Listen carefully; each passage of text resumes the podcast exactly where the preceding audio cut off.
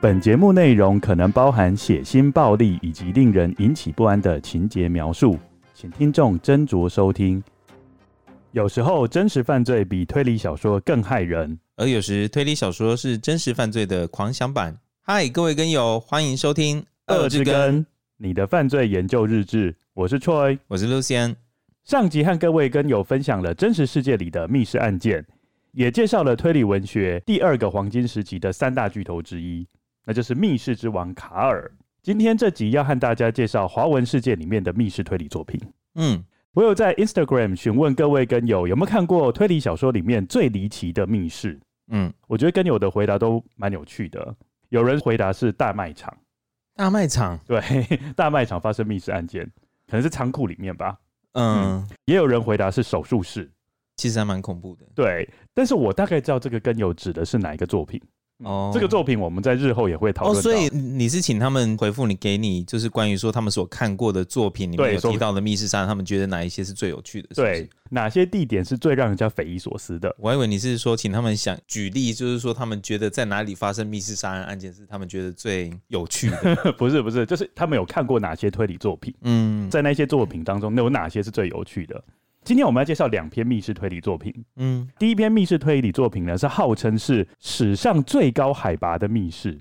嗯，喜马拉雅山 不是，是比喜马拉雅山又在更高。答案是发生在太空站里面。都已经只剩下几个人在外太空，为什么还要杀？就不能好好相处吗？嗯，推理小说就是无论到哪里呢，都要发生杀人案件，就像柯南一样啊，就是被诅咒的孩子。没错，没错。所以即使到很高空，哦，参加太空任务，照样要发生命案。人类真是的。那我想问 Lucien 一个问题，嗯，你觉得在太空旅行中啊，最怕发生什么事情，是让你觉得糟糕了，可能回不去了？因为我们之前不是有看那个 Netflix 的影集，对，那个影集的名称叫做《远漂》。对，《远漂》那个时候他讲到没有水、嗯、这个点，我就觉得蛮恐怖。对，就是整个供水系统出了问题嘛。嗯嗯，然后变成说他们可能要在太空当中脱水而死。对，听起来就很可怕。不过那个还可以拖个几天，比较立即的可能是怕被陨石撞到吧。哦，对，毕竟太空梭它是用很高的速度往前进嘛。嗯，若陨石在当中应该是闪不掉。嗯嗯，的确是有可能撞到。当然啦，在太空旅行当中，这些当然都是他们很害怕的事情。但是其实有一个最基本的就是，太空人其实很怕自己在太空中受伤。哦，他们就是在那边，他们要靠自己嘛。嗯嗯，孤独无援，变成说他们只能靠太空船里面的一些医疗设备，嗯，去维持他们的生命。嗯，所以你说他们最怕的是流血？对，专家估计一个人在太空，如果你活一年，嗯，你发生严重医疗事故的几率是百分之六，算高吗？一年百分之六会有一百天里面可能有六天会有事故，是意思这样的意思吗？嗯，他是说发生事故的机会是百分之六啦。嗯，那你这样的话不是就是百分之百一定有发生事故吗？你说一百天里面就一定有六天有问题，他只是说发生事故的机会百分之六，你有可能百分之九十四什么事情都没发生。哦、我的意思是这样，那也是啦。对如果是以六个人组成的一个太空团队，嗯，他执行航行到火星的旅程，大概要往返的话，大概要花九百天，嗯，如果用百分之六的几率来算的话，注定会发生一起严重的医疗事故，嗯嗯。嗯，因为我们目前的太空任务大部分是都是比较短程的嘛，我所谓的太空任务是指有载人的，嗯，嘿。所以就还没有发生什么重大的医疗事件，但是未来假设人类真的像远漂这个 Netflix 的影集，嗯，真的是要到火星去的话，嗯，那注定会发生一件很重大的医疗事故，嗯，现在非常多的研究人员就在探讨这个问题，就是你在太空中如果发生受伤，到底会不会跟平地上面，就是我们地球上是一样的，嗯，现在因为我们都是比较短程的嘛，所以顶多就是太空人有点不舒服，有点心律不整这样而已，嗯，还没有发生很严重的医疗事故，嗯。不过讲到心律不整，就是心脏问题嘛。嗯，其实，在太空中，心脏的运作状态会跟在地球上其实是不太一样。哦，为什么会不一样？我们现在举个例子，各位跟友，无论你在怎么样的状况，你可以现在把手，如果你伸过你的胸口，嗯，然后你仔细观察一下你手背，你会发现你的血管会慢慢隆起跟膨胀。哦，会这样子啊？这个代表什么意思呢？就代表你从这边可以看到，如果你把手往上升的时候，嗯，那因为已经超过你的心脏位置嘛，嗯，所以变成说心脏必须要更用力把血往上打，嗯，要抵抗那个重力的作用，嗯，才能把你的血打到心脏上方。哦，嗯，我们感觉在地球上好像没什么，事实上，只要你的身体部位是在心脏上方的，其实心脏都要花很大的力气去抵抗重力，把血液打上去。对，但是在太空中就完全不一样了，嗯，因为我们知道在太空中的话就没有重力嘛，嗯，没有重力的话，变成心脏可以不费什么力气，嗯，就把血打上去，这样不是很好吗？血血液循环听起来蛮好的，但是这个就会出现一个问题，嗯，科学家发现太空人普遍有一个现象，他们一旦开始太空任务，嗯，他们就会出现一个很有趣的现象，Lucien 要不要讲一下那个英文名词？Puffy face bird leg syndrome，嗯，这什么意思？脸肿肿的，然后是脚阿卡，就是那个脚跟那个鸟一样细，这样子的。对，这个是什么原因呢？你猜猜看。就是依据我们刚刚的讨论，因为心脏的功能嘛，心脏的功能不是很用力的把它打上去嘛？对。但是在地球上，心脏不是很努力的要克服重力，然后把血往上打。对。但是因为在太空中就不用不用了。但是心脏一开始的时候，他还不知道他还在太空嘛？对。所以变成说，他还是用力的把血往上打。嗯。变成说，你的血液就很多跑到上半身。哦。对，就表示身体的一些体液哦，就会跑到上半身，然后就会变成头就会胀胀的，脚就会缩的小小的。我们在 IG 有 PO 一个照片，嗯，就是太空人在航行前跟航行后，嗯，哇，你会看到他脸忽然间长得好大哦。像米其林宝宝一样吗？对，所以我们都知道太空人通常都比较爱说大话啊。为什么？因为打肿脸充胖子。嗯哼。然后继续。哎、欸，怎么据点话？真是的。我们知道太空中的血液会不正常流动嘛？照我刚刚的讲法，嗯、就是机会往上跑。科学家在两名太空人身上有观察到血液倒流的现象。倒流，对，很像那个武侠小说，就是血液整个倒流。嗯，原本我们的静脉的话，如果是以颈静脉来说，不是应该是头流到心脏吗？嗯，因为静脉是比较脏的血嘛。嗯，那最后要跑到心脏去换成干净的血。嗯，但是他在这一些太空人身上，竟然发现从心脏流到头部，就是脏的血从心脏流到头部。嗯，在我来讲是很危险的。嗯，所以代表说，其实血液在太空的环境当中，它的状态真的是跟地球差很远。嗯，所以也没有办法去改善它吗？你刚刚讲的那个 puffy face bird leg syndrome，对，那个其实基本上它只要一回到地球，它就会恢复了，它也不太需要什么医疗。所以人体是没有办法因为环境然后去做调节。因为毕竟太空人在出太空任务以前，嗯，应该也是在地球上生活了二三十年啊，他也很难在一时半刻就可以改变他的状态吧。所以会不会以后会有那个 Space Baby，就是让小朋友直接出生在外太空，然后就适应这个环境，有可能，然后他就可以开始。有可能，这活得下来吗？重点是不知道活不活得下来，不太知道、欸。这个也没有办法实验了，这样有点恐怖。那为什么我要讲那么复杂呢？因为在太空中，心脏功能会减弱嘛。对，心脏就不需要花那么多力气，因为我们知道心脏这个器官其实跟人类一样，都锻炼吗？应该是说跟人类一样懒，就是他一旦发现他不需要花那么多力气，嗯，他就会偷懒就不运作，所以在太空中的血压会比地球上还要低，嗯，既然因为血压比较低嘛，嗯，所以血液跑出去的量也会比较少，嗯，少多少呢？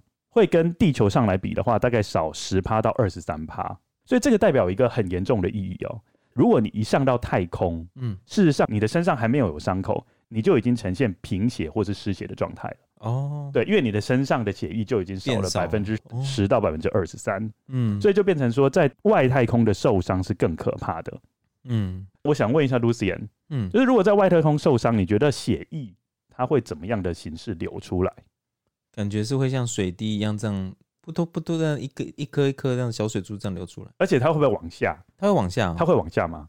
我觉得是看那个喷血的那个方向是往哪个方向。对，但是它基本上应该是不会是往下流。比如说手受伤好了，对，然后它会流血。对，那如果你比如说你手往下，就是转一个方向往下的话，它应该还是会往下流吧？你所谓的往下流是，就是看你的方向往哪里，它就是往哪里吧？是不是？哦，不是哦，它不会真的往下流。嗯，它是会形成一个一个小球，嗯，然后附在你的伤口上面。嗯，对，它不会掉下来，它不会 drop。哦，所以它也不会往上飞，一滴一滴往上。呃，它有可能变成一滴一滴，嗯，但是那一滴一滴就是用飘的，它不会 drop，它不会越积越多然后 drop，它会分解成很多一滴一滴的，嗯嗯。如果各位跟友有兴趣的话，去看我们的 IG 跟 Facebook 的粉丝专业。我有人说可以去外太空做实验，不是不是，因为我有上传一个影片，嗯，那个影片就是介绍外太空如果流眼泪会怎样。嗯，那个太空人在摄影机的前面，他流不出眼泪，嗯，所以他用水替代，嗯，就水挤到眼睛里面，看会发生什么事情。嗯，他就发现一件事情，就是那个泪水，嗯，很容易就形成球形，嗯，但是它不会流下来，它不会 drop，嗯，所以变成说，如果你在外太空忽然间受伤了，嗯，那你的血液不是慢慢变成很多球状覆盖你的伤口吗？嗯，它其实是需要一个 suction 去把那个血液吸掉，它才看得到那个伤口。嗯，那那个血都不会凝固吗？血还是会凝固啊，因为毕竟还是有血小板，只是在外太空里面，血球的活动能力也比较差哦，所以就是伤口也比较难好吗？对，伤口也会比较难好。嗯，讲了那么多呢，我们要先介绍今天的第一篇作品。好，嗯、我刚刚讲的那一些其实都跟我们这篇作品有一点关联性。嗯嗯，今天的第一篇作品名字叫做《热层的密室》。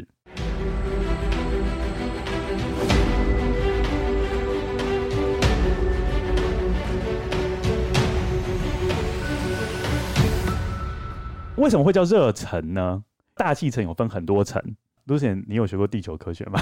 以前我已经全部还给老师了。好，它有分四个层，从最接近地球表面开始算，有对流层、平流层、中气层跟增温层。这本小说所谓的热层的密室，是指增温层，等于说是在大气层的边缘。就是已经很接近外太空了，嗯，出了热层就是增温层，就已经是外太空了，嗯、就已经不是大气层了。所以等于是外太空才刚出发没多久，他就想要杀人呢？对，哦、没有啦，其实因为那是太空站啦，嗯、太空站它就是会绕行在热层，对，它会一直绕圈圈啊，嗯嗯，它不是真的出太空任务，它是去一个太空站，它、哦、只是在大气层那边。对，我们来做个比较好了，热层的位置大概是在三百五十公里。嗯嗯，就是地表上方三百五十公里的位置。嗯，飞机的话大概几公里呢？不知道。飞机的话大概就十公里的位置，它大概在平流层的底部。所以为什么这本小说会是最高海拔的密室？因为它大概比飞机的高度多了三十五倍。嗯，那流星发生的位置大概在八十公里，太空站运行的位置也是流星的大概四五倍的位置。嗯，所以是一个超高海拔。这边有几个很有趣的，就是这本小说有提到，它这个太空站每九十分钟会绕地球一圈，所以一天可以绕十四圈，蛮快的。对，等于说你一天可以看到十四个日出跟日落。那他怎么计时呢？他就用 UTC 世界协调时间去计时，嗯，不然的话他会觉得很奇怪，可能吃个饭，忽然间太阳上升两次。我们船也是都用 UTC 哦，真的、哦。对，我们的我们的船在写报表的时候也都是、哦。那是因为你们的每个船只在不同的时区吧？对，就是要统一。他们常常跨时区。嗯，我稍微讲一下这个故事的密室好了。嗯，他们发现呢，在太空站里面哦，有一个反锁的太空舱，他们后来有输入一些密码。就把太空舱给打开，记得一下，那个太空舱本来是反锁的哦。就它打开之后，发现一个悬浮的男性尸体。嗯，我觉得这个画面就是跟地球差很多。嗯，他在太空舱里面发生的命案。哎、欸，那我想要知道，你刚刚说他在增温层已经重力已经很小了，是不是？对，他们叫做微重力的系统。哦，所以还是有还是有重力，只是非常少少了。对，那他就会浮着嘛。嗯，那浮着之后呢，这个死者是美国籍的太空人布莱恩。然后他头顶呢有一个撕裂伤，嗯，他在微重力的环境下就不会大量涌出鲜血，嗯，因为我们知道如果在重力的环境下有地心引力往下拉，那你的鲜血就一直掉下来，嗯，那他这边因为是微重力状态，所以他就是慢慢在你的伤口中形成一个一个血球，嗯，因此呢，他的伤口不断的溢出一颗一颗的血球，嗯，数不清的血球呢就在太空舱里面漂浮，嗯，就像是一颗一颗的血红珍珠环绕在尸体的四周。好有意境哦！哎、欸，所以你用意境呢？你以为他在写诗吗？没有，这画面整个很很历历在目。我觉得我觉得很华丽，就是如果是以推理小说来说，它成功了，因为是一个非常有画面，对，超级有画面感。嗯、对，好，这个已经发生一个命案嘛？嗯，但更惨的是，他们要把这个尸体运回去，对吧？嗯，但是他们还没有跟地球的家人讲，对，就跟两个太空人一起想要借由太空梭把它运回去，但是在运回的过程中，也就是在返航的过程中。太空梭爆炸了，所有的证据都灰飞烟灭，变成一个很离奇的死亡命案。重点是，随着返航的太空梭爆炸，没有人知道到底发生了什么事。对，这个故事有两个时间点，对，一个就是我刚讲的那个时间点，就是一九八零年，嗯，一个就是在八年后，嗯，其中这两个太空人的子嗣，就是他的孩子，就为了寻求真相，可是这个要查很难查吧？都已经灰飞烟灭了，要怎么查？他们原本根本就不知道其中一个人在还没有返航前就已经在密室里死亡了。哦，他们不知道。对，他们原本以为是这三个人全部都在那个爆炸中死亡。嗯，我觉得这是作者比较厉害的地方。哇，那他们如果还可以发现出这个密室这个人怎么死的死因的话，那真的太神了。对，我觉得这个就是作者厉害的地方啦。嗯，就是我们都知道嘛，如果以读者的眼光来说，其实读者已经早就知道真相了，也不是说知道真相，知道部分真相。嗯。就知道说哦，有其中两个人是真的在返航中死掉，嗯，那有一个是在密室中死掉，嗯，对，这个作者就是透过一些太空的知识，去慢慢让这些主角发现，哦，原来有一个人是因为密室死亡的，嗯，我就觉得这个还蛮引人入胜的，嗯，如果各位跟你有兴趣的话，这个部分我觉得是小说蛮精彩的一个地方。然后我刚不是讲说八年后他们开始要侦查吗？嗯，八年后刚好有另外一个太空任务，嗯，太空任务的地点又刚好是那个太空站。这边就安排一个侦探，嗯，他是一个太空游客，叫做阿哈努，是一个印第安人。他们印第安人好像有个位阶之分，嗯，他被传到的位阶就是药师。那因为他在媒体前总是笑脸盈盈，所以大家都叫他微笑药师，嗯，算是一个网红吧。因为砸了大笔钱，就有机会到太空去旅行，嗯，然后他也刚好是扮演侦探的角色，嗯，他有一个特异功能哦，这个功能我觉得还蛮有趣的，就是它可以闻出一个人的情绪跟性格。还可以闻出别人有没有说实话。嗯，我觉得这个侦探如果真的有这个功能，就是很 OP 的功能啦。有些人是就是盲人，他们也可以靠听声音，然后去辨别出一些情绪啊。但是要辨别出有没有说实话，就又是另外一回事情了。嗯，对，他这个侦探的特异功能是，他可以辨别那个人有没有说实话。用闻的哦，对，用闻的。如果真的是这样的话，那这本小说就很无趣了嘛？对，对不对？就是直接闻出来凶手是谁，就变成 X 战警了。作者有讲了一句话，嗯，就是微重力的空间会影响嗅觉，嗯，所以变成说它这个功能其实就部分被瘫痪掉，哦，就还蛮有趣的，嗯，所以呢，变成说他即使出了太空任务到这个太空站，他还是要实在的去找一些物理证据，去说服大家说到底哪一个是凶手，哦，嗯。他们不是在八年后又出了这个太空任务吗？对，结果发生了第二起的密室杀人，跟八年前的密室杀人的场景几乎一模一样，就是在一个太空舱里面有一个悬浮的尸体，然后一大堆血珠。书名是不是叫《被诅咒的太空站》？大家只要上面的太空站就想要杀人，忽然间一上太空站，整个心思都变成杀人魔的心思。真够，而且重点是他的致命伤也是一模一样的，就是头部的撕裂伤。嗯，不过这一次比较不一样，是我们刚刚讲的那个太空侦探，嗯，因为他是个网红嘛，嗯，他头上有戴那个 GoPro，就现场直播了这个密室，政府不能再掩盖这个事实，哦，变成说一定要把这个案子给调查清楚。那这个最后也有灰飞烟灭吗？没有，就没有灰飞烟灭了。然后这个作者都写不完，就一直写下去，他就写说第三期。那我现在谈论一下这本小说的优缺点。嗯，首先可以看出这个作者投入了非常大的心思在研究太空有关的资料，而且他是用比较浅白的方式呈现，所以读者应该不会有太大的负担。嗯，第二点呢，我是觉得他密室的地点跟文字的描述非常有震撼力，嗯，很有画面感。刚刚 Lucien 听我这样讲，是不是也觉得蛮有震撼感？哎，真的，嗯。不过第三点也是优点，也是缺点，因为他在谜底的部分有玩了字谜。我觉得解暗号其实基本上很多都会涉及一些冷知识。嗯，那既然是比较冷的知识的话，比如说太空知识或者是神话的知识，嗯，那其实基本上大部分读者都不太知道。嗯，所以就变成说解谜的话，就是看作者在玩而已啦。变成说读者要跟着侦探推理的那种参与感会降低很多。嗯，这个会是让这个故事比较没那么精彩的部分。哦。嗯不过我觉得，因为它有两个不同的时间点，一个八年前，一个八年后，彼此之间又有关联性。嗯，它又有搭配外星人的传闻，所以增加了蛮多的神秘感的。嗯，整体而言，这本书还蛮值得一看。所以他最后有抓出来凶手，有有抓出凶手，是外星人吗？不能讲哎、欸，但是没关系。可是如果是外星人的话，就是烂烂尾了啊，啊。对啊，如果是外星人，应该是烂尾啊。真的，这没关系。这边应该可以爆一下雷，就是不是外星人。好，OK，不是外星人。接下来我们要讲它最重要的就是密室之谜。嗯，记不记得我们上次在讲卡尔的犹大之窗？哦，有讲说犹大之窗的特色就是只有凶手看得见，嗯，其他人都看不见。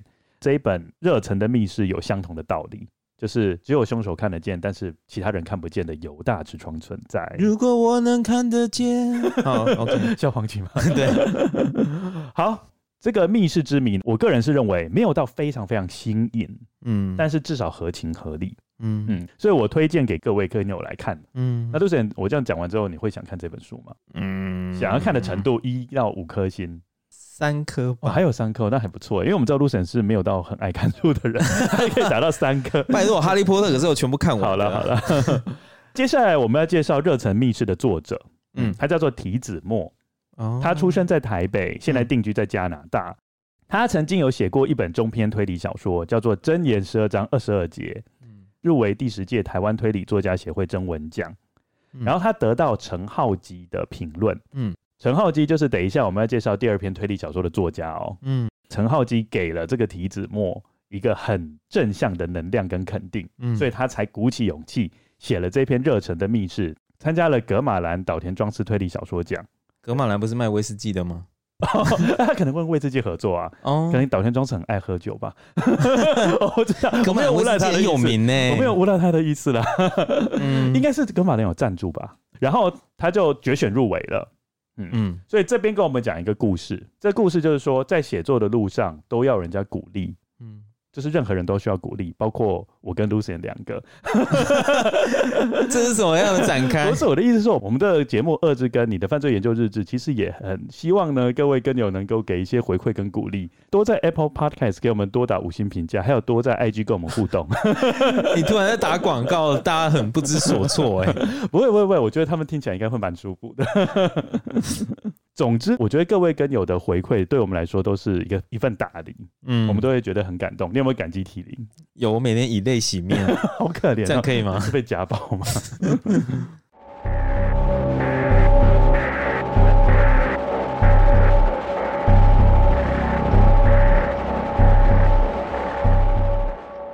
接下来我们要介绍第二篇推理作品，是陈浩基写的。这篇推理作品的名称叫做《蓝胡子的密室》。嗯，既然这篇作品很明显的有写到蓝胡子，那我们就要先从蓝胡子 （Blue Beard） 开始谈起。嗯，蓝胡子是由法国诗人夏尔佩罗所创造的一个童话。嗯，夏尔佩罗又被称为童话之父。哎、欸，你要叫我念那个蓝胡子的法语吗？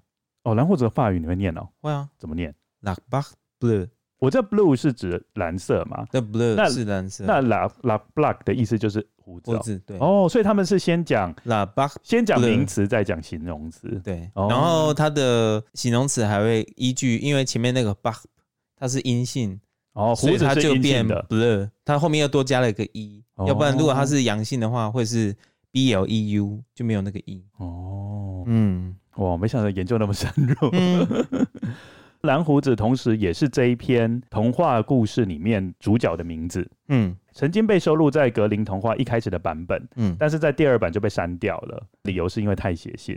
现在要跟各位跟友分享一下蓝胡子的故事，各位跟友可以躺在床上安静的聆听，听完之后就会安然入睡哦。我尽量，我尽量。好，那我们开始进行蓝胡子的故事。曾经有一个男人拥有镀金的马车和豪华的别墅，别墅里有大量的金器银器，但不幸的是，这个男人留着丑陋蓝色的胡子，以至于所有女性都避之唯恐不及。蓝胡子的一个邻居有两个年轻貌美的女儿，蓝胡子希望能和她们其中之一结婚。当然，两个女孩一听到要嫁给蓝胡子，立刻都坚决反对。而且传闻蓝胡子之前娶过七个妻子，但后来都无缘无故消失。为了让他们回心转意，蓝胡子将两个女孩与他们的母亲以及附近的年轻人一同带到他的别墅，住了整整一个星期。在那一星期内，蓝胡子把行程排得很满，一下子打猎，一下子钓鱼，一下子是晚宴，一下子是舞会，整夜通宵达旦，饮酒作乐。年纪较小的女儿开始动摇了，她认为蓝胡子的胡须看起来好像没有那么蓝了，并认为他是一个有能力的绅士。Lucy，你觉得这一段非常荒谬吗？嗯，蛮荒谬的。他就是被金钱收买之后，就觉得胡子没有那么蓝了，这边就是视力开始出现问题，然后可能喝了太多酒，变成金色了，变金色了，哦，已经变成金发碧眼的，没有，就是变成金发碧眼的俊男。金色意思就是说看钱眼开，哦，看钱眼开，就是双关。哇，好厉害哦！我觉得你今天讲解的法文又用了国文的修辞，耶，嗯，好厉害哦。我跟各位跟友讲哦，嗯、我们这边绝对没有乱翻，因为你看到原文，Lucien 可以念一下那个原文。The youngest daughter began to think that the man's beard was not so very blue after all。意思就是说，看起来真的没那么蓝了。嗯，我是觉得，我看到这个部分是真的觉得，嗯、三条线。那我们请 Lucien 继续讲故事。最终，蓝胡子与邻居家的小女儿结婚。婚后，这个女孩便住在蓝胡子的别墅里。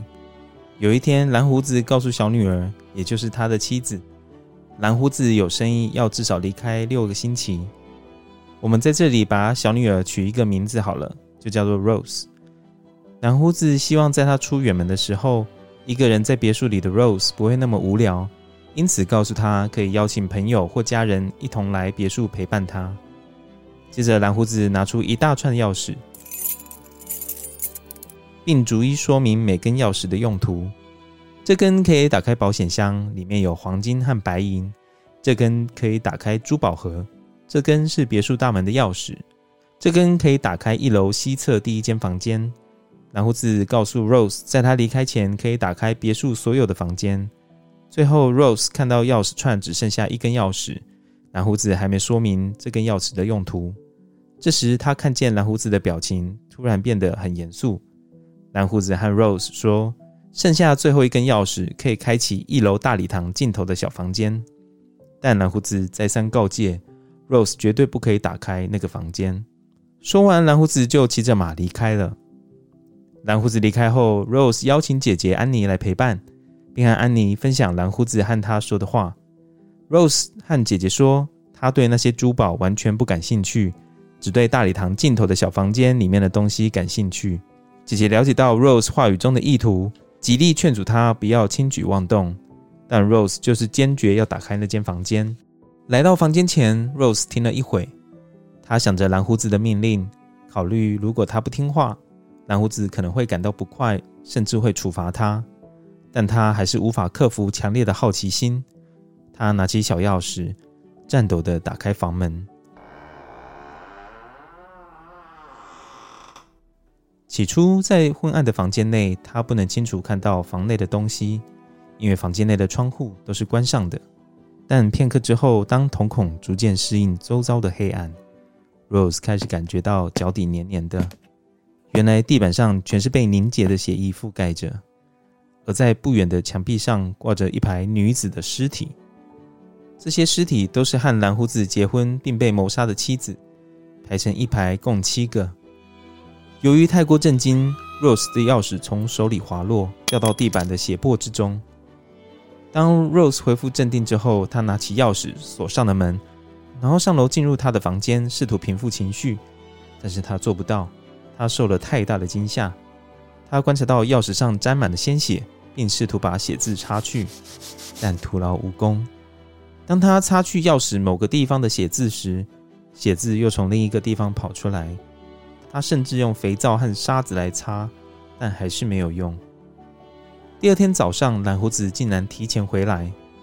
蓝胡子和 Rose 要了钥匙，Rose 用颤抖的手把钥匙交了出来。蓝胡子说：“为什么钥匙上沾满了鲜血？”Rose 回答：“我我不知道。”蓝胡子说：“你不知道？我很清楚。你走进那间小房间了，不是吗？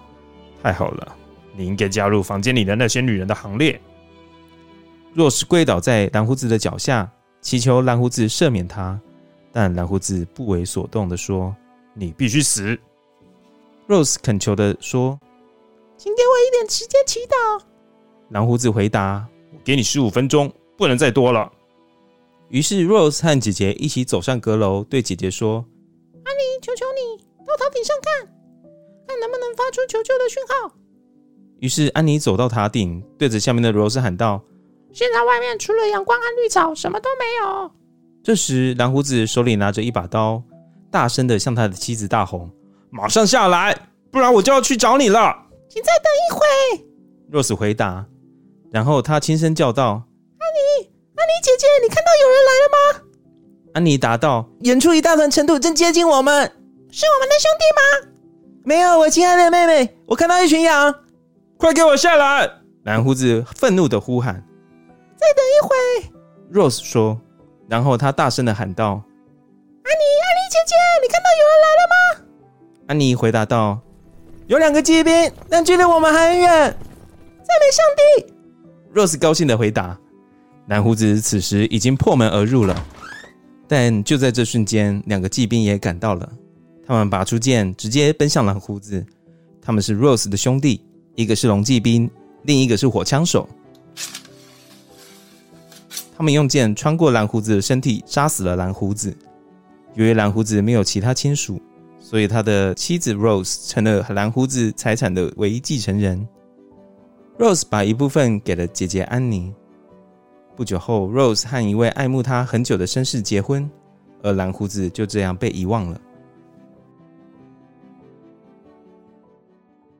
Lucien，你听完这个故事觉得怎么样？大家听完不要不要笑，因为我我已经很尽力了。各位跟友应该可以听得出来，Lucian 一人分饰三角吧？我知道听起来有点荒唐，就是蓝胡子安妮跟安妮的妹妹就是 Rose 都是由 Lucian 扮的。大家好。童话之父在写完蓝胡子这个故事之后，蓝胡子这三个名词就变成一个专有名词。嗯，他专门指男人和女人结婚之后，一个一个把他们杀害。啊，如果是自己死掉的嘞，那就不是哦，就不能叫蓝胡子。嗯。对，这个蓝胡子还有一个动词叫做 blue bearding，这个意思呢，就是连续杀害女性，或者是连续引诱跟抛弃女性。哦。所以你可以用名词是 blue beard，动词是 blue bearding，就可以把这个当成一个。词去造，所以抛弃女性也可以用这个用这个字去形容，连续引诱跟抛弃女性要连续哦，要连续，因为他连续杀害了七个妻子嘛。嗯嗯嗯。现在稍微讨论一下这个童话里面的情节。嗯，你不觉得蓝胡子给 Rose 钥匙的用意非常让人家匪夷所思吗？对啊，就是你就不要给他那把钥匙就好了嘛。不是吗？是，还要跟他说指名道姓说，就这个房间哦，然后就是这个房间，就是用这一把钥匙啊，就是用这把钥匙就可以进去啊，可是你不可以进去。对，一般人会认为说他在测试 Rose 的忠心呢。哦，这个就不是一个很正统的童话故事，因为我们知道大部分童话故事里面。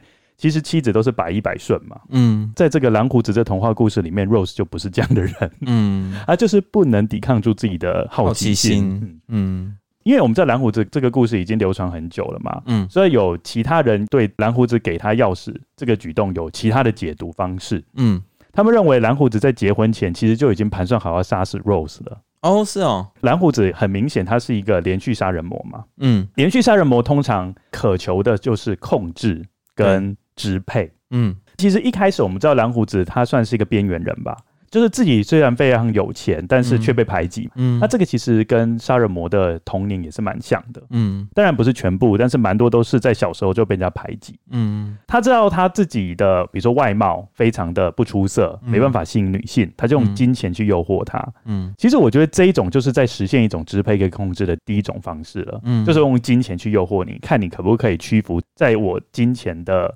呃，淫威之下，淫威之下，嗯，结果果真，Rose 就直接屈服了。哦，真的，而且在一个礼拜之内就屈服。嗯，对，蓝胡子变金胡子，对对嘛，他不是连视力都受到影响了吗？对，刚刚我讲过，就是金钱的支配跟控制嘛。嗯，其实光是蓝胡子给 Rose 钥匙，然后说你有一个钥匙不能使用，也是一个支配控制，因为他其实在给 Rose 一个假的自由。嗯。哪些钥匙可以用，哪些钥匙不能用，也是他定的规则。嗯，所以等于说他还是支配者嘛。嗯，再加上我们有发现，这个蓝胡子有连续杀人魔的一些特征。嗯，比如说他会把被害人非人化，比如说刚刚那个 Rose 在打开门的时候，他当然不是一眼就看到，但是他当他眼睛开始逐渐适应后，他不是看到一间烧腊店吗？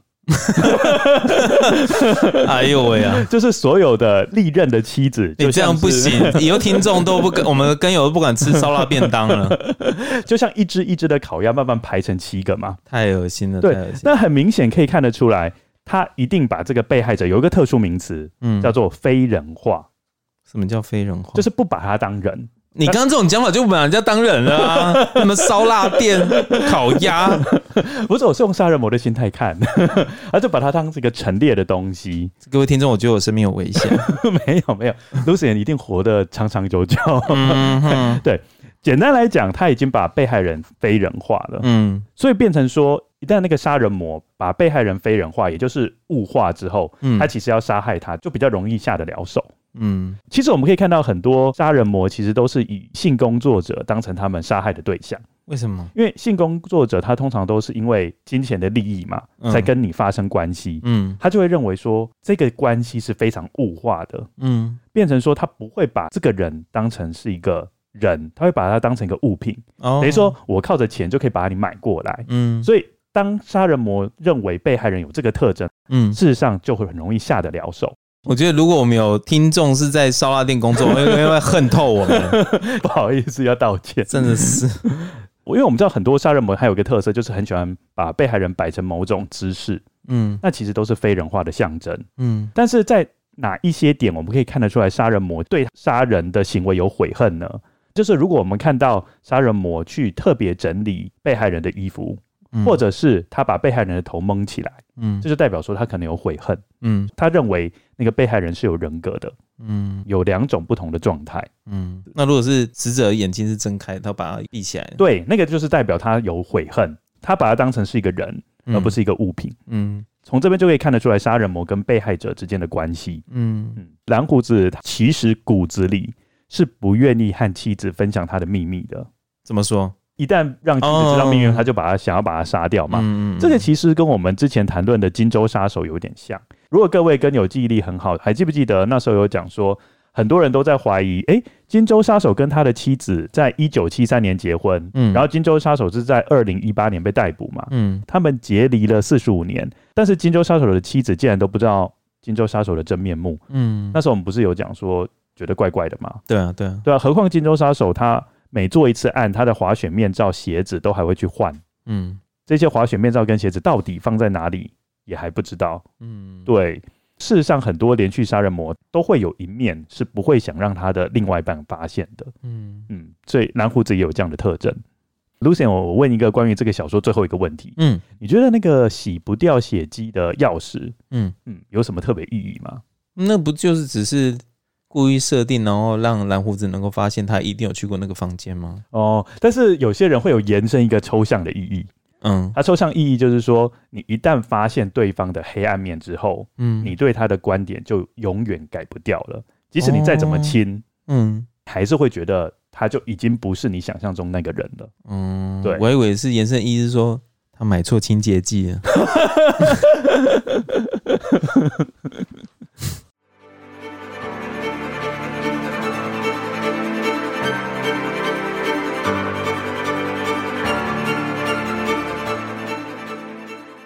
各位跟友，我们刚刚讲到蓝胡子的故事，现在要讲另外一个故事。嗯，是一个出生在十五世纪的人哦，很早哎。嗯嗯，他的名字叫做吉尔斯。吉尔斯曾经是全法国最有钱的技士，而且在百年战争立下了大功，备受人民爱戴。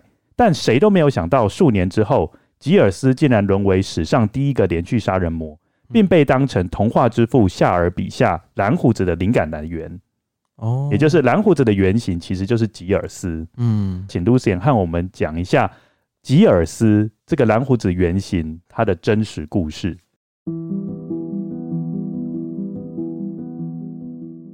吉尔斯 Gilles de Rais 大约在一四零五年九月出生于法国西部卢瓦尔河畔的尚普托，那时恰好正值英法之间的百年战争时期，战争持续了一百一十六年。战争导火线原因为王位之争，近因则与国土争夺有关。当然，这一百一十六年不是一直处于战争的状态，甚至因为黑死病瘟疫大爆发而终止了一段时间。但其余时间，双方不时就会交火。那几代人的成长经历，绝大部分都充满了残酷的战争、绑架、虐待和死亡。吉尔斯是一个有天分的小孩，他精通多种语言，包含拉丁文。但后来显示，吉尔斯不仅仅在语文方面有才华，由于当时战事紧绷，贵族家庭里的成员被强制要求参与武术训练。十六岁时，吉尔斯展现了过人的战斗天分，他成功营救被绑架的不列塔尼公国的公爵，国王还因此赏赐了给他大片的土地。吉尔斯和他的弟弟在他们父母去世后，由外祖父克朗 （Jean de Cron） 抚养长大。外祖父一直尝试以联姻的方式来确保孙子的财产和权利。有一次，甚至预先规划当时十二岁的吉尔斯与诺曼底公国最有钱人家的四岁女儿 Jeanne Balnel 的婚事，但以失败收场。或许是有恩于不列塔尼公国，外祖父克朗最终在一四二零年成功安排了吉尔斯和不列塔尼的继承人 Catherine de Troyes 之间的婚姻。这位公爵夫人是全法国拥有最多遗产的女继承人，两人因此成为全法国最有钱的夫妇。在一四二九年，他们生了一个女儿，取名为玛丽。吉尔斯在一四二七年上战场，参与英法百年战争，并与圣女贞德并肩作战，是圣女贞德最重要的左右手。在战场上，吉尔斯救了圣女贞德一命。圣女贞德是出生于法国农村的少女。传说她在十三岁时，在村里的大树下遇见 Saint Miguel l'Archange，也就是总领天使圣米迦勒，是圣经中提到唯一具有天使长头衔的天使。因此，圣女贞德得到了天主的启示。贞德甚至宣称自己可以奇迹似的治愈自己的伤口，并透过上帝超自然力量的协助，无坚不摧。立于不败之地，甚至有文献记载，国王因为害怕圣女贞德的力量，而被迫让贞德领兵作战。圣女贞德以上帝之名在战场上接连告捷，收复当时由英格兰人占领的法国土地。后来，在一四二九年，圣女贞德仅用九天时间就把英国累积半年的实力彻底毁灭，替法国解了奥尔良之围，成为闻名法国的女英雄。当然，他的得力助手吉尔斯也因此在一四二九年七月获得查理七世给予元帅的正式头衔，这是当时法国军事体系下个人所能得到的最大官阶。当时吉尔斯也才二十五岁，他与圣女贞德一起的时间是他军旅生涯的巅峰时期。但英国当然不会忘记这个羞辱。一四三零年五月二十三日的一场战斗中，圣女贞德最终被俘虏。并被以异端和女巫的罪名处以火刑，在法国鲁昂当众处死。圣女贞德被英国人处死后，吉尔斯几乎从战场淡出。他仅仅再度参加两次战斗。离开战场的吉尔斯开始过着浮华奢靡的生活。他的财富比任何人都多，所住的宅邸甚至比国王还豪华。因此，他有大笔的财富和充足的时间来发展他的兴趣。吉尔斯根据他与圣女贞德在战场上英勇的事迹，写了一出戏剧《The Mystère du Siege d'Orléans》，中文名称是《奥尔良围城之谜》。脚本里超过了两万句对白。如果和莎士比亚的名作《马克白》比较，就知道这出戏的架构多庞大。《马克白》只有两千四百七十七行对白，这部戏的规模十分惊人，光是有台词的角色就高达一百五十个。还不包括五百名充当军人的演员，每场演出都重新制造六百件新的戏服，并于演出后销毁。奥良的裁缝师没日没夜的拼命赶工。演出时，他甚至给演员以及观众无限制的免费饮食和饮品，因此演出时场场爆满。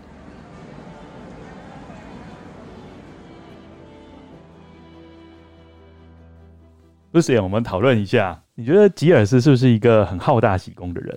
感觉是，嗯，从他写的这一出戏剧的名称，嗯，一直到他怎么样呈现这一出戏剧，嗯，都是用很铺张的方式，嗯，然后很希望大家赶快来看，给你免费的东西，你赶快来看我的英勇事迹，嗯。嗯，而且很有趣的是，他每一次都会重新制造新的戏服，嗯，变成说这些戏服好像就是一次用的湿纸巾一样，嗯，对，销毁，对，就销毁了，所以他耗了很多钱，嗯嗯。烧毁。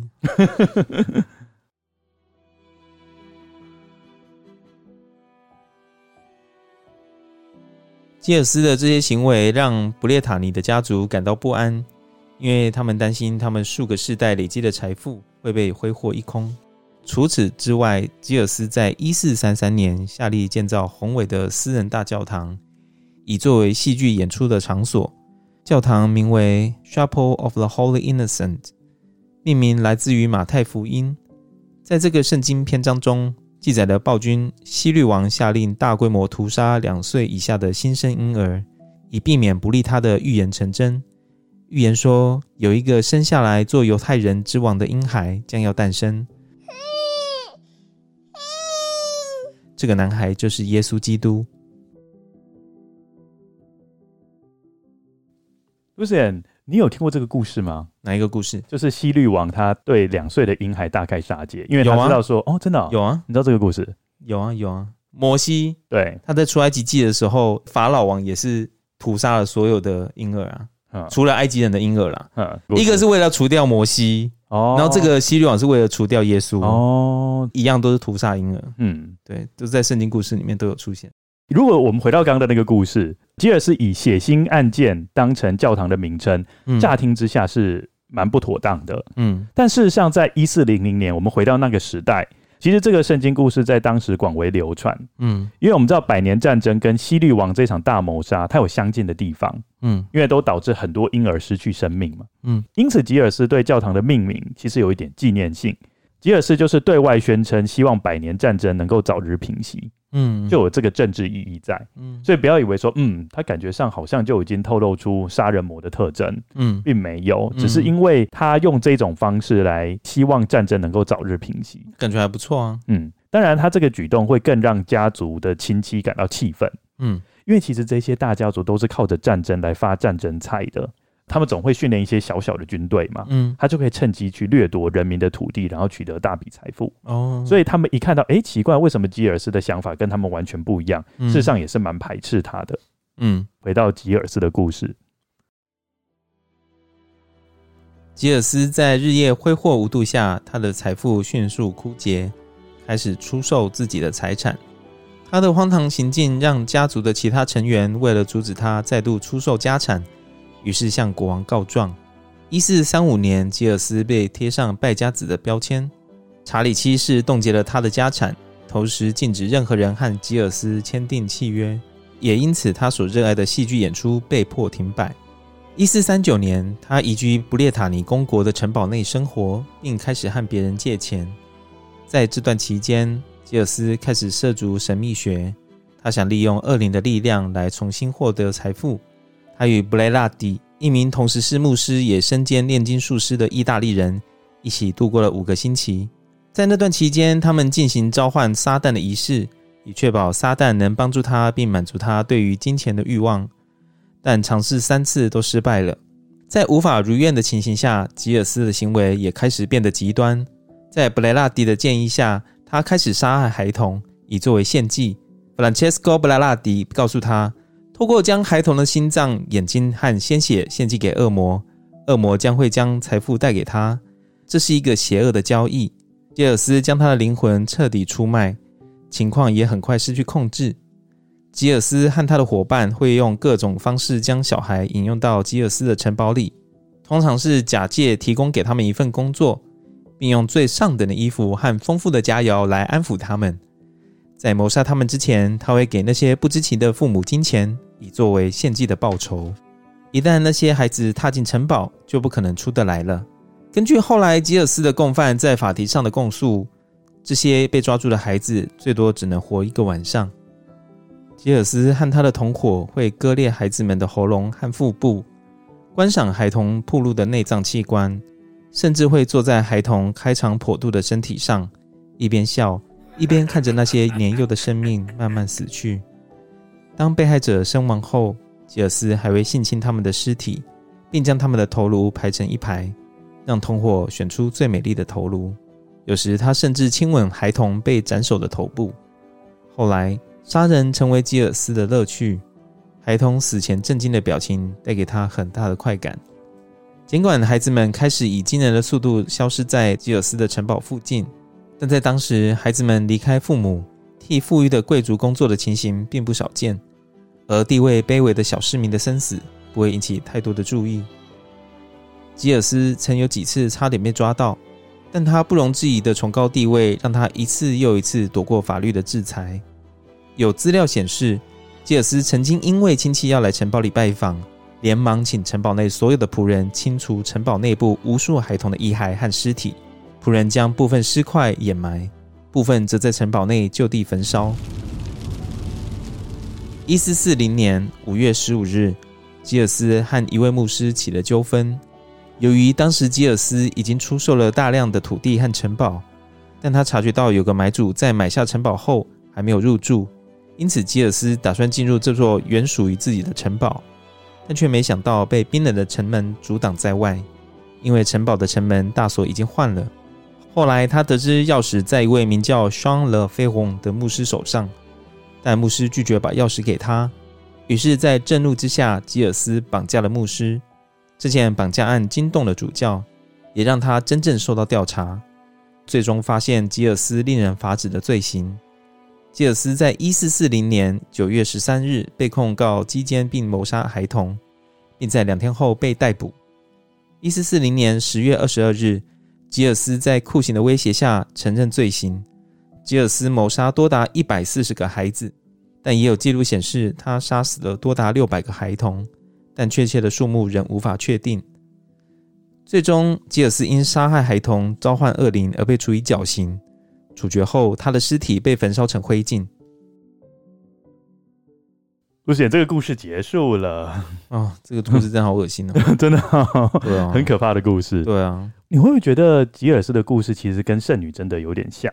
他们最后死死的方式是一样，可是前面完全不一样，是没有错。但是他们都有一点点，比如说圣女贞德都会说，她有一些神的召唤，嗯，她可以治愈百病，她可以治愈她自己受伤的身体，嗯。其实当时的人物跟神灵的关系都很密切，嗯，有吗？可是吉尔斯不是啊，吉尔斯他不是召唤恶魔吗？可是他不是召唤失败。但他后来不是就用献祭的方式去召唤，但是也没有成功，还是也没有成功。对啊，只是他们最后都是被烧死的。可是圣女真的是后来真的被封为圣女，她是后来死了之后，然后才被追封为圣，就是 Saint 哦，嗯，就是他，所以他前面就会有一个 Saint S A I N T。那我问一个问题，你觉得吉尔斯是因为什么原因才让他整个走歪？照理来讲，他有钱又有权，嗯，然后又有势。嗯，对，然后名望又很高，我觉得就是钱吧，全部都是因为金钱，你不觉得吗？嗯，我也觉得是。因为他可能过惯了这一种就是奢靡的生活，对，养尊处优的生活，然后忽然就被也没有到养尊处优啦。哦，对了，他一开始其实是还人家是本来是救国英雄，对对对对对对啊，只是他可能就是很习惯去花那个钱了，对他已经挥霍无度，然后忽然间被人家冻结那个钱，嗯嗯，加上他应该很沉湎于过去的辉煌的时光吧。对对，我觉得那个 play 就是他的那个剧本，他那个剧真的是非常夸张之能事。嗯。他后来不是杀害儿童吗？事实上，我觉得跟战争也有点关系。嗯，因为战争已经让他对杀人这个行动已经有点麻木了。他已经看惯那一种血液横流的那种场景。应该说，他本身在战场上就已经看习惯了吧？对，所以反而那些孩童的死，可能对他来说也不算什么。对，所以这个其实又牵扯到一个问题，因为之前有一群人是说，有些人玩了暴力的电玩之后，就导致他变成连续杀人魔。嗯，后来经过研究之后，不是如此。嗯，但是研究的结果是说，如果你真的太常玩那种血腥的一些游戏，嗯，事实上你对这一种画面，你真的会变比较麻木。嗯嗯，就变成说你的神经可能已经接受到太多这种刺激，所以你感觉就不会那么明显。那这样跟有常听我们节目会不会也麻木啊？你很害怕是不是？对啊，我觉得应该不至于啦，因为我们千万不要，千万不要。嗯嗯，我们知道吉尔斯是史上第一个连续杀人魔，嗯，也是蓝胡子的灵感来源。嗯，吉尔斯他的胡子不是蓝色的，那有什么地方是蓝色？眼睛吗？哎、欸，我不知道，有没有特别做研究。对啊，但是你会不会觉得我们的童话之王他不是把吉尔斯当成雏形吗？嗯，但是会不会觉得其实他的童话故事跟吉尔斯比起来还算是小儿科？我觉得吉尔斯还比较血腥。对啊，吉尔斯真的很恐怖。嗯，我刚刚念到有点念不下去，有点头皮发麻。不过也有一些人的看法不太一样，比如说历史学家罗伯特·威尔德认为吉尔斯是被陷害的。嗯，他们认为罪证不足，因为在法庭上其实并没有呈现任何男孩的尸体，嗯，全部定罪的方法都是来自吉尔斯和他的共犯的自白，嗯，而且还是透过折磨取得的。哦，所以等于说全部都是屈打成招，对，全部都是间接证据，而且他们后来又跑到他的城堡去做搜索，嗯，结果发现没有任何一个小石块，也没有血迹。嗯嗯，所以这个很值得起疑，说到底为什么买对了清洁剂，又 又是清洁剂？哎、欸，我们没有要业配任何清洁剂啊。对啊，如果说杀死那么多人的话，应该照理上破百耶。对啊，那个很难隐藏吧？嗯，或许是说他的仆人真的都做得很好，就是清得干干净净。嗯嗯。所以他们认为陷害吉尔斯的动机就是来自于金钱因素。嗯，因为刚刚不是查理七世有把他的财产冻结掉嘛。嗯，所以他事实上还有很多财产嘛。嗯，那如果把他杀了之后，他们就可以好好运用这笔财产了。哦，因为他们早就看吉尔斯看不惯了嘛。哦，对，嗯，哎，不过我有一个想法，就是如果说今天，比如说像圣女贞德或者是这个吉尔斯，他们在战场上杀敌无数，他们会不会变成是有点像连续杀人魔一样，就是？喜欢上这种杀人的感觉，然后导致后来的有啊。其实我觉得很多战场上面的英雄跟杀人魔其实没有太大的区分呢、啊。嗯，就是要够狠才能变成元帅嘛？还是说战争上的杀人是比较有目的性的？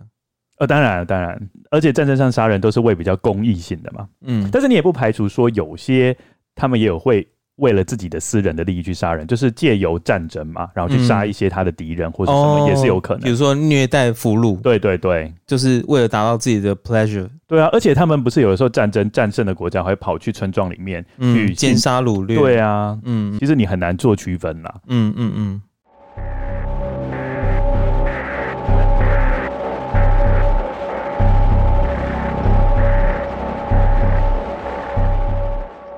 今天要介绍的第二篇华文密室推理小说是陈浩基写的《蓝胡子的密室》。嗯，这篇小说收录在《魔笛》这一本书里面，属于少见的童话推理。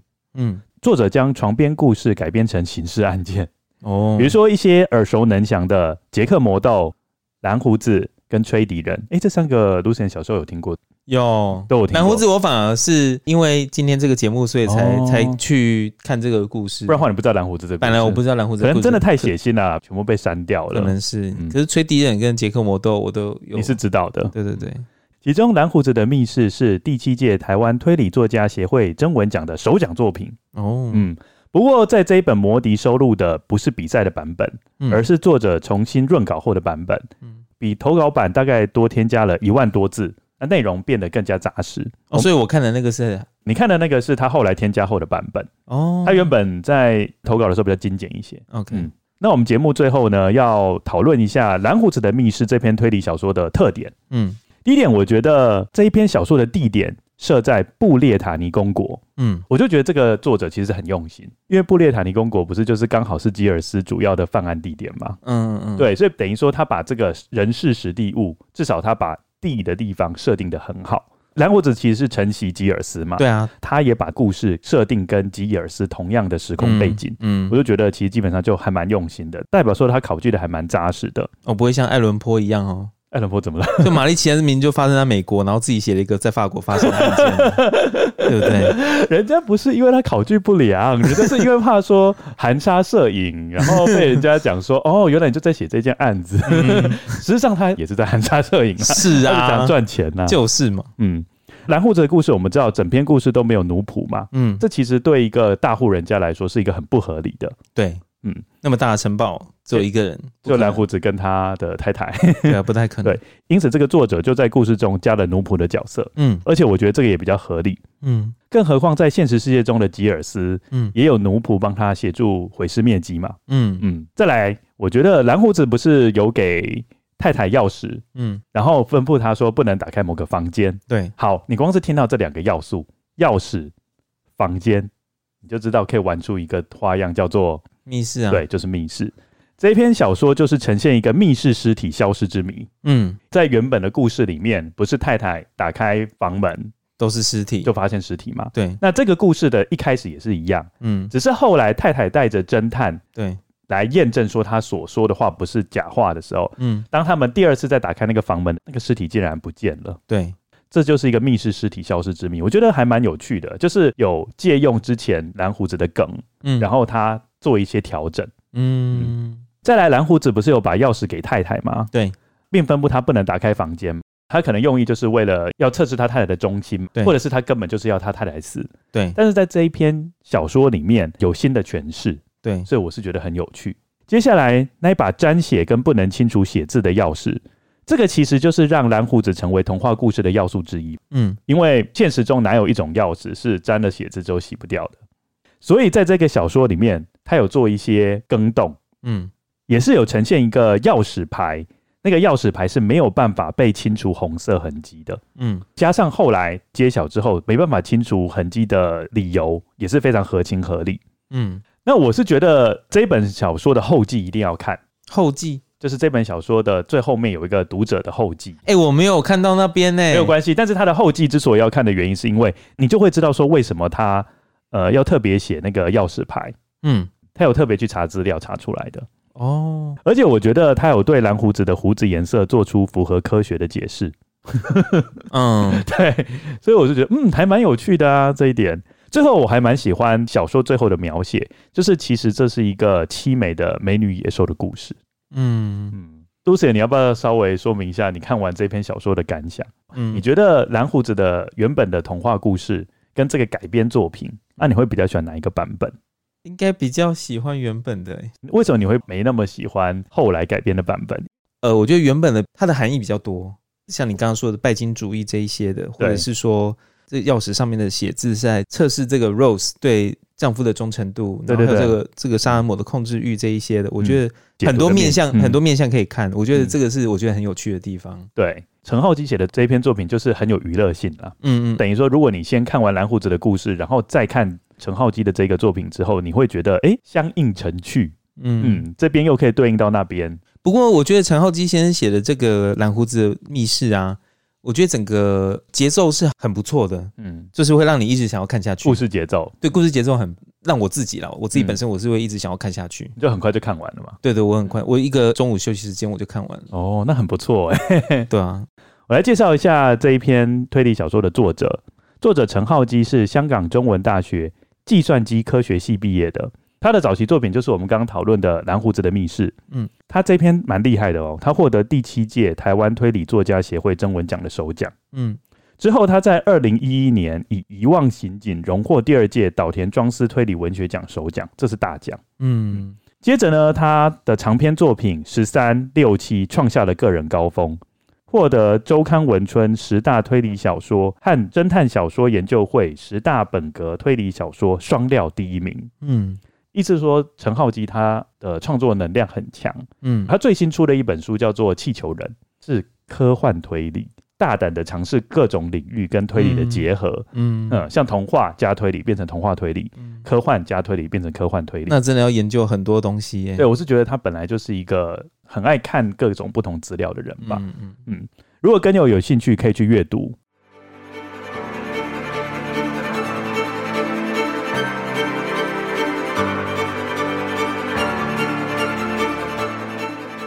节目的最后呢，我们都知道，我们都不想和蓝胡子一样丑嘛。嗯，但是我们都想像蓝胡子一样有钱。对啊，能够财务自由，我们可以有那种马车。呃，我不想要马车了。那家里面有金盘子、银盘子呢？也不用。那家里面的家具都有绣花，这样很难清。那你希望家里面有什么？简单就好，干脆全部都搬光光好了。我们都希望财务自由嘛。我就要介绍一个最近我常常听的一个 podcast 节目。Awesome Money 是一个上班族的投资理财频道，中文节目名称是有钱真好。节目是一周更新一次，通常是礼拜五或礼拜六。节目时间的长度大概四十到六十分钟，很适合健身或者是通勤来听哦。接下来是主持人，主播是威力，兴趣是做价值投资与指数化投资。节目内容收集他所关注的财经生活资讯与最近的投资想法。如果你跟他一样喜欢关于投资理财相关的主题，可以听听看他的想法，也许会有相同的心得或体悟哦。节目有系列内容，如投资新手村、股市观察家或读书心得分享，同时也有网志文章可以阅读，让新手投资人也能在忙碌的生活之余了解到投资内容。喜欢这类内容的朋友，可以搜寻 Podcast 节目《Awesome Money》。另外，他有经营投资理财社团，脸书搜寻 PTT 上班族五五六六理财群组，同样是上班族喜欢投资理财的你，可以进去学习看看哦。我稍微分享一下我在听他的 podcast 的感想。嗯，我觉得主持人威力的 podcast 内容非常的充实，而且他讲话也很稳健，给的资讯也是非常的丰富，而且看事情的角度也蛮中肯的。各位跟友有兴趣的话，也可以去听听他的 podcast 节目哦。或许你听了他的 podcast 节目之后，你在几个月后就会变成一个 free man，就会变成蓝胡子。为什么要变蓝胡子？就是跟蓝胡子一样有钱，啊哦就是，跟蓝胡子一样有钱。对对对，但是要记得把胡子剃掉，嗯，千万不要做什么 可怕的事情。对，嗯，以上就是这集的内容。欢迎各位听众来我们的 Instagram 或 Facebook 逛逛，留言和我们讨论你对本集内容的想法。IG 请搜寻 roots dot off dot evil dot podcast。